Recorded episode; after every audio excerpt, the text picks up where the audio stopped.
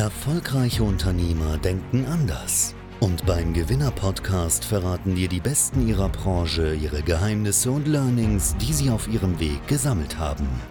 Nutze ihr Wissen und ihre Learnings für deinen persönlichen Erfolg. Herzlich willkommen beim Gewinner-Podcast mit Chefredakteur Ruben Schäfer. Hallo und herzlich willkommen bei Gewinner TV. Mein Name ist Ruben Schäfer und hier geht es heute mal um ein super wichtiges Thema, was ganz viele Unternehmer, aber auch Leute, die generell mehr im Leben äh, möchten, die erfolgreicher werden möchten, betrifft, nämlich das Thema Umsetzung. Wie kann ich schnell Dinge umsetzen? Wie kann ich an meinem Erfolg aktiv arbeiten, das Ganze vorantreiben? Und ich habe heute einen absoluten Experten hier. Er ist Unternehmer, er ist Coach für Mindset-Themen und er ist auch Speaker. Ewald Mader ist heute hier bei mir im Studio. Herzlich willkommen erstmal. Hallo, danke, dass ich da sein kann. Ich freue mich sehr. Ja, sehr gerne. Ähm, wir kommen gleich noch zu deiner Geschichte, die ja wirklich unglaublich ist. Ähm, du hast ja sehr viel in deinem Leben schon gemacht, sehr viele Unternehmen äh, mit betreut, selber ein großes Unternehmen gehabt, dann verkauft. Ähm, kommen wir gleich noch drauf äh, zu sprechen. Was mich erstmal interessiert, du bist ja mit sehr vielen Leuten zusammen, die zu dir auch kommen, ganz gezielt und sagen, hey, eigentlich weiß ich, was ich tun sollte oder ich habe sogar schon eine grobe Idee, was ich tun sollte, aber ich setze es nicht um. Ich gehe einfach die nötigen Schritte nicht. Warum ist das in der Regel so? Also wenn du mit den Leuten dann sprichst und arbeitest, was bremst die Leute ganz häufig? Was, welche Blockaden sind da quasi, die dafür sorgen, dass sie nicht das umsetzen, was sie eigentlich möchten, um ihr Ziel zu erreichen? Ja, es kommt leider sehr oft vor.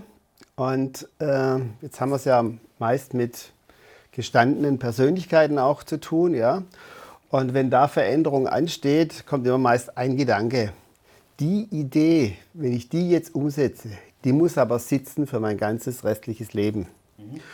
Und das engt sozusagen den Fokus ein und bedeutet, dass ich mir sehr, sehr viel Gedanken mache, auf gut Deutsch, ich grüble, mhm. ob denn das tatsächlich ähm, das Richtige für mich ist. Und dann komme ich natürlich schwer ins Handeln. Ja. Ja. Also das ist ein wesentlicher Grund. Der zweite ist ein bisschen anders gelagert das Thema Willenskraft. Ja? Ähm, viele Menschen denken, na, Willenskraft ist irgendein angeborenes Talent. Dem ist aber nicht so. Mhm. Willenskraft kann ich trainieren. Willenskraft ist ein Muskel, den ich trainieren kann. Ja? Und jeder, der damit Schwierigkeiten hat, jetzt, ich sage jetzt mal im Verlauf des Tages, gegen Abend erlahmt die Willenskraft, weil man ja viele Dinge schon getan hat, die man vielleicht tun muss. Mhm. Ja? Aber ich kann mit allem, was das Leben mir so bietet, Willenskraft trainieren und dann mehr Drive entwickeln, um, wie soll ich sagen, ein neues Leben zu beginnen. Mhm. Was kann ich denn tun? Also das Erste, was du jetzt angesprochen hattest, wir gehen mal auf beides ein, aber das Erste, was du angesprochen hast, ist ja so eine Art, eigentlich ähm, Angst vor äh, Konsequenzen. Also dass ich quasi eine Art irreversiblen Fehler mache ähm, sozusagen. Ähm, dem ist ja gar nicht so. Also natürlich kann man sich auch, äh, wenn man, selbst wenn die Entscheidung falsch war, nochmal für was anderes entscheiden. Aber wie bekomme ich das hin? Also wie kriegt man diese Angst aus sich raus quasi? Mhm. Gibt es da eine Übung oder wie würdest du da vorgehen? Es, es geht um den Lerneffekt, dass Machen bessere Konsequenzen hat als das Nicht-Tun. Mhm. Ja? Und eben die Angst, die du ansprichst, ja? dass ich vielleicht einen Fehler mache, hindert mich daran. Und das ist so eine, so eine Schleife, in der man sich äh, äh, befinden kann. Und es geht einfach darum, diese Schleife mit ein bisschen Willenskraft mal zu durchbrechen und die Erfahrung zu machen, oh, es passiert ja gar nichts Schlimmer, sondern ich habe die Möglichkeiten, naja, besser zu werden, sage ich jetzt mal ganz allgemein. Ja? Mhm. Äh, es gibt Situationen im Leben, wo das sehr, sehr einfach ist, Veränderung. Also ich fange mal mit einfachen Themen an, wo Veränderungen sehr, sehr einfach sind, wo der, das Bewusstsein oder das Unterbewusstsein offen ist für Veränderung. Das ist zum Beispiel dann, wenn ich umziehe, mhm. dann, wenn ich die Arbeit wechsle oder auch sehr oft dann, wenn ich von einem Schicksalsschlag ähm, erfahre in der Verwandtschaft oder selbst davon betroffen bin, dann ist das, ähm, das, das Unterbewusstsein sehr, sehr offen für Veränderung. Mhm. Ja?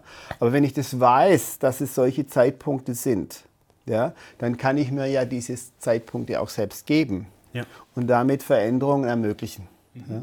Okay. Du hast jetzt gerade eben von der Willenskraft als Muskel gesprochen. Ähm, wie kann ich denn diesen Muskel quasi trainieren? Also wenn ich jetzt einen normalen Muskel trainiere, weiß ich, ich gehe ins Fitnessstudio, je mehr, ich muss am Widerstand wachsen quasi. Mhm. Ähm, wie mache ich das mit der Willenskraft? Suche ich mir dann gezielt die größten Widerstände aus und boxe mich da durch oder wie, wie geht das? Ich würde eher umgekehrt irgendwas suchen, wo der Widerstand nicht so hoch ist. Mhm. Und da eine tägliche Routine einführen. Also eine Gewohnheitsveränderung fällt am meisten dann leicht, wenn, da, wenn ich diese Widerstandslinie, wenn ich mal so eine hier rein äh, ziehe, so eine Linie, wenn ich die nicht durchschreite, sondern unterschwellig, subliminal arbeite, wie es so schön heißt. Ja. Mhm. Wichtiger ist die Wiederholung. Ja. Das heißt, je mehr ich wiederhole, diese einfache Tätigkeit, die mir Willenskraft abfordert, dann trainiere ich einerseits Willenskraft und kann meine Sit-Ups von einem täglich dann auf, keine Ahnung, 50 oder 100 pro Tag steigern. Mhm. Ja? Und damit trainiere ich Willenskraft. Ja? Aber es geht jedes Feld, ob das Sport ist, Essen, was auch immer.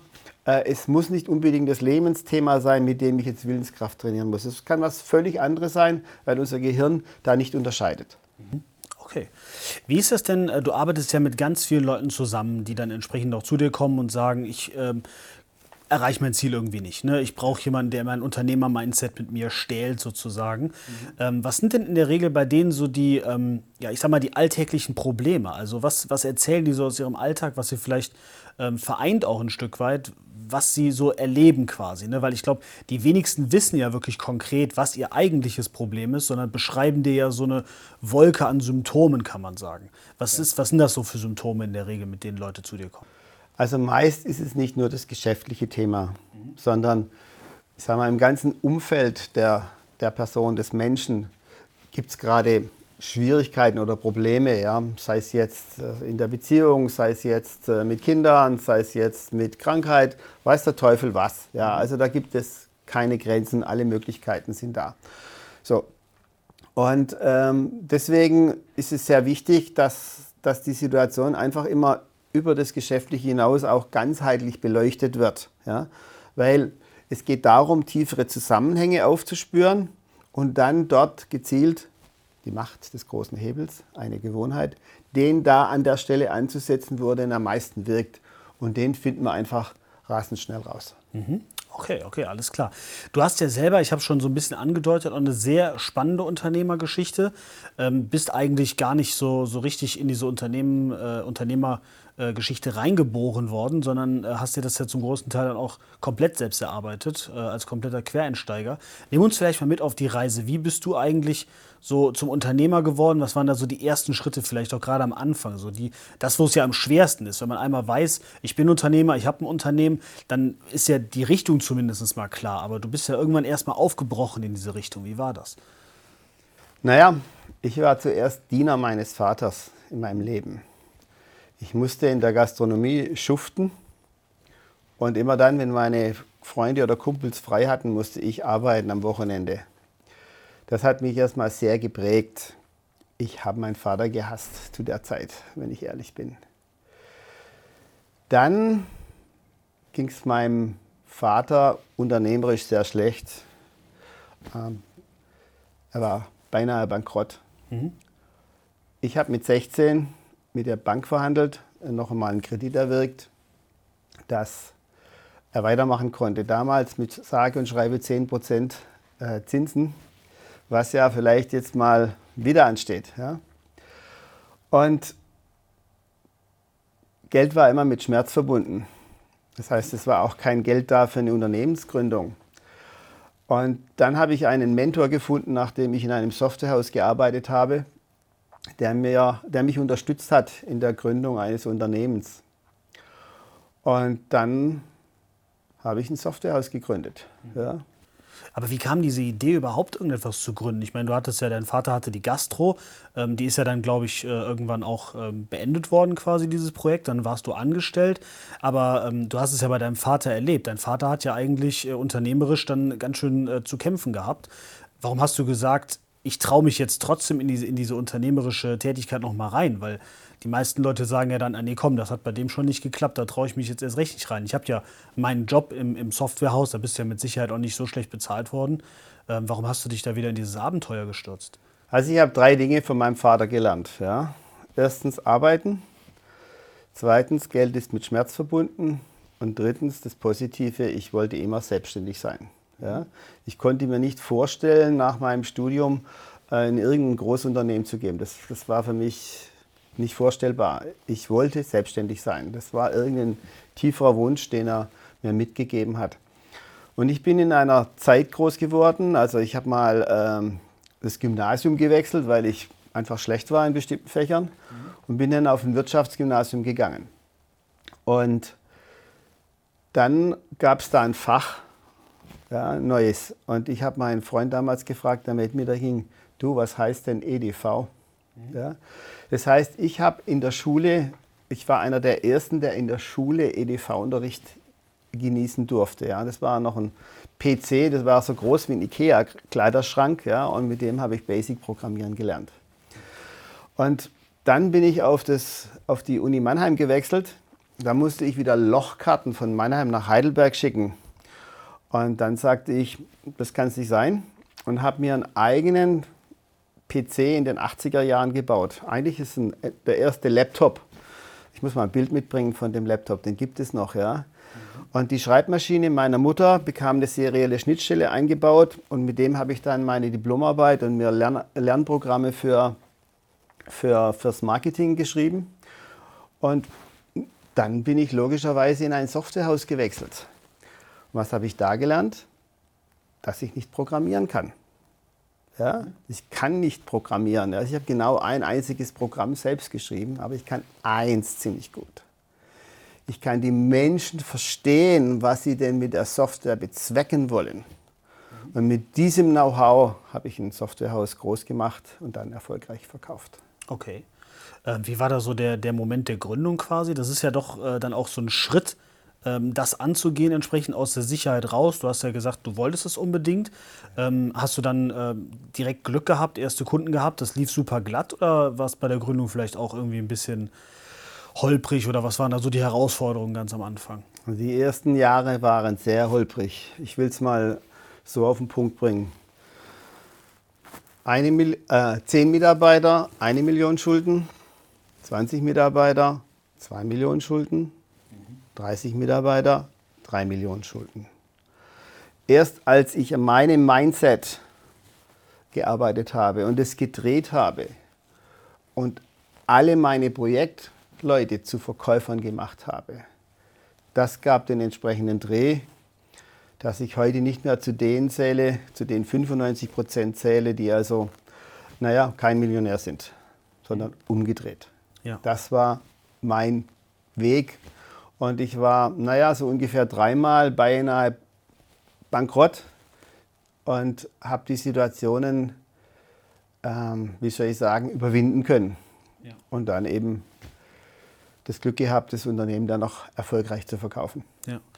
Was war denn da so die, ähm, das, das, Hauptthema, sag ich mal? Du hast jetzt schon gesagt, du hast deine Projektleiter mehr zu Verkäufern gemacht. Also ihr hattet einfach eine, eine vertriebliche Schwäche oder war es eigentlich irgendwo auch ein Mindset-Thema bei dir, dass du einfach generell ja, das, das Geld ähm, als was Schlechtes wahrgenommen hast, wie du schon gesagt hast? Oder gab es da so einen Hauptauslöser dafür, dass das so gelaufen ist?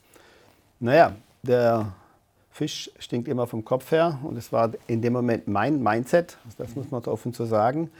Und meine Geldglaubenssätze und meine Glaubenssätze, wie ich aufge, äh, aufgewachsen bin, die standen mir im Weg.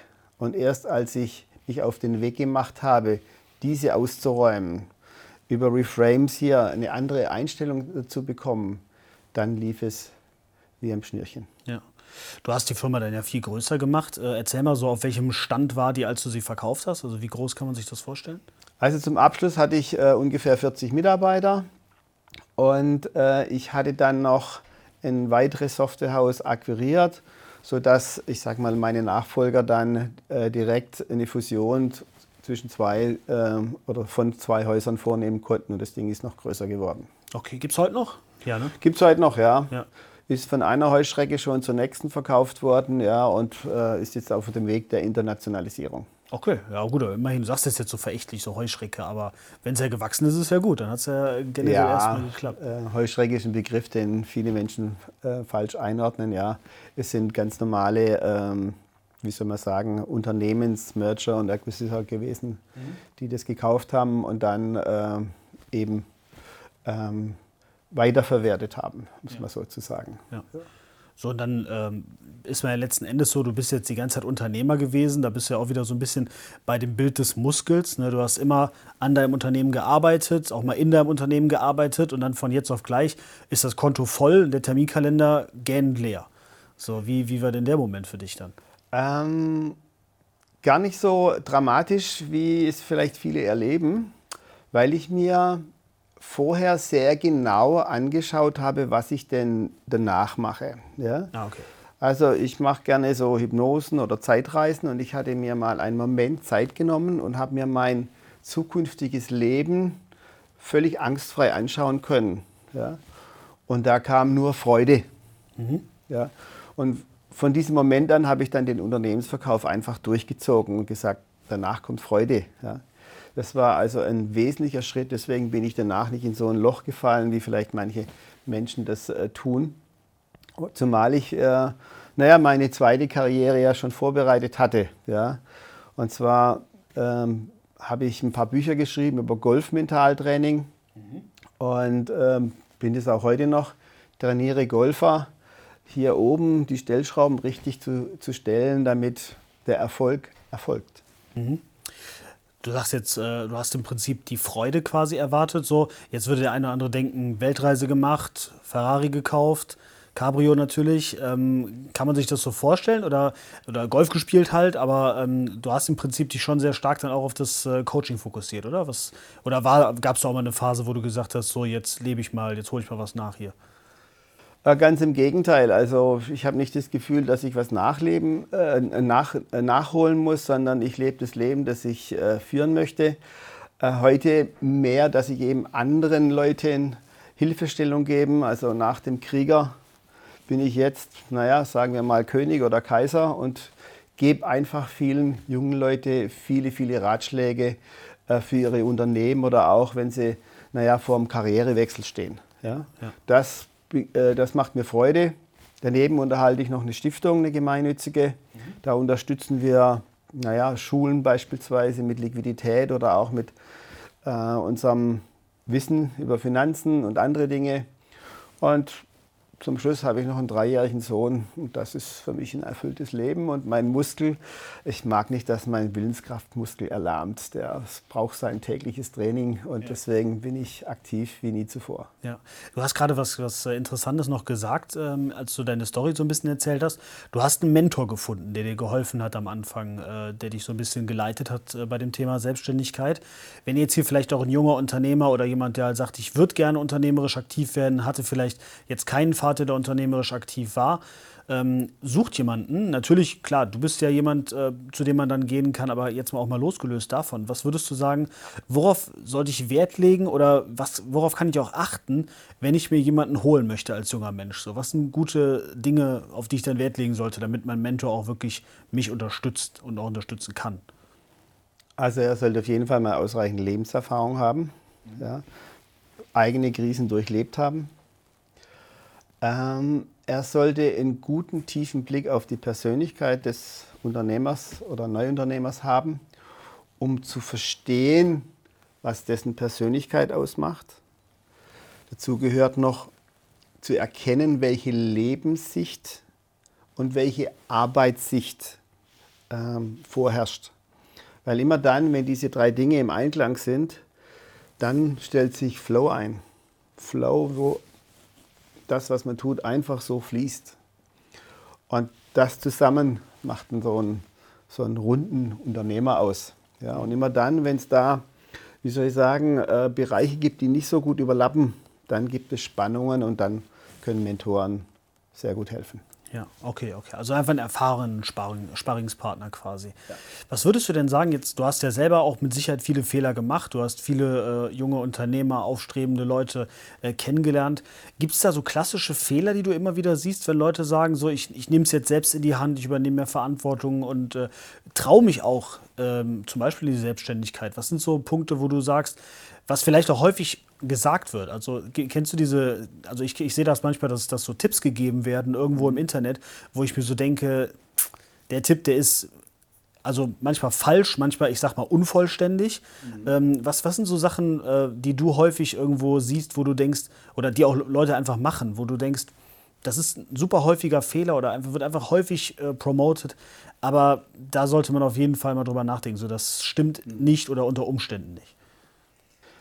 Also der häufigste Fehler ist, dass, ich spreche jetzt von mir vielleicht auch, ähm, zu lange allein an einem Thema gearbeitet und zu, äh, und zu spät andere integriert. Ähm, das heißt, in Kooperation in, entsteht Kreativität und mit dieser Kreativität gibt es bessere Lösungen. Also das ist äh, sicherlich ein Thema, ähm, wenn man sein eigenes Geschäft erstmal gründet. Also, also Kooperation Mentor. ist wichtig. Ja? ja? Kooperation ist wichtig. Ähm, das Zweite, was ich für wichtig erachte, ist einfach dranbleiben. Mhm. Viele werfen viel zu früh die Flint ins Korn, ja, weil in, je, in jeder Unternehmensgründung treten Schwierigkeiten auf. Das ist ganz normal, das gehört dazu. Ja. Und deswegen ist dranbleiben eine sehr, sehr wichtige Gewohnheit. Und ich nenne es immer Konzentration und Fokus. Ja. Also man sollte sich nicht verzetteln sondern eine klare Linie fahren ähm, und nicht alles links und rechts mit einsammeln und vielleicht doch noch mit reinnehmen, die Strategie, ähm, sondern eher, wie gesagt, einen klaren Fokus fahren und das durchziehen, wie ich so schön sage. Okay, okay, alles klar. Ähm, ich finde das jetzt ein schönes Schlusswort eigentlich schon. Also ich glaube, ja. da konnte man eine ganze Menge mitnehmen aus der Story und aus deiner Erfahrung. Vielleicht machen wir mal einen Teil 2 ähm, Von mir aus gerne, ja. Wäre doch spannend. Ansonsten, wer jetzt mehr über dich wissen möchte, ähm, hast du eigene Kanäle, Webseite, ähm, was wir unter dem Video verlinken können?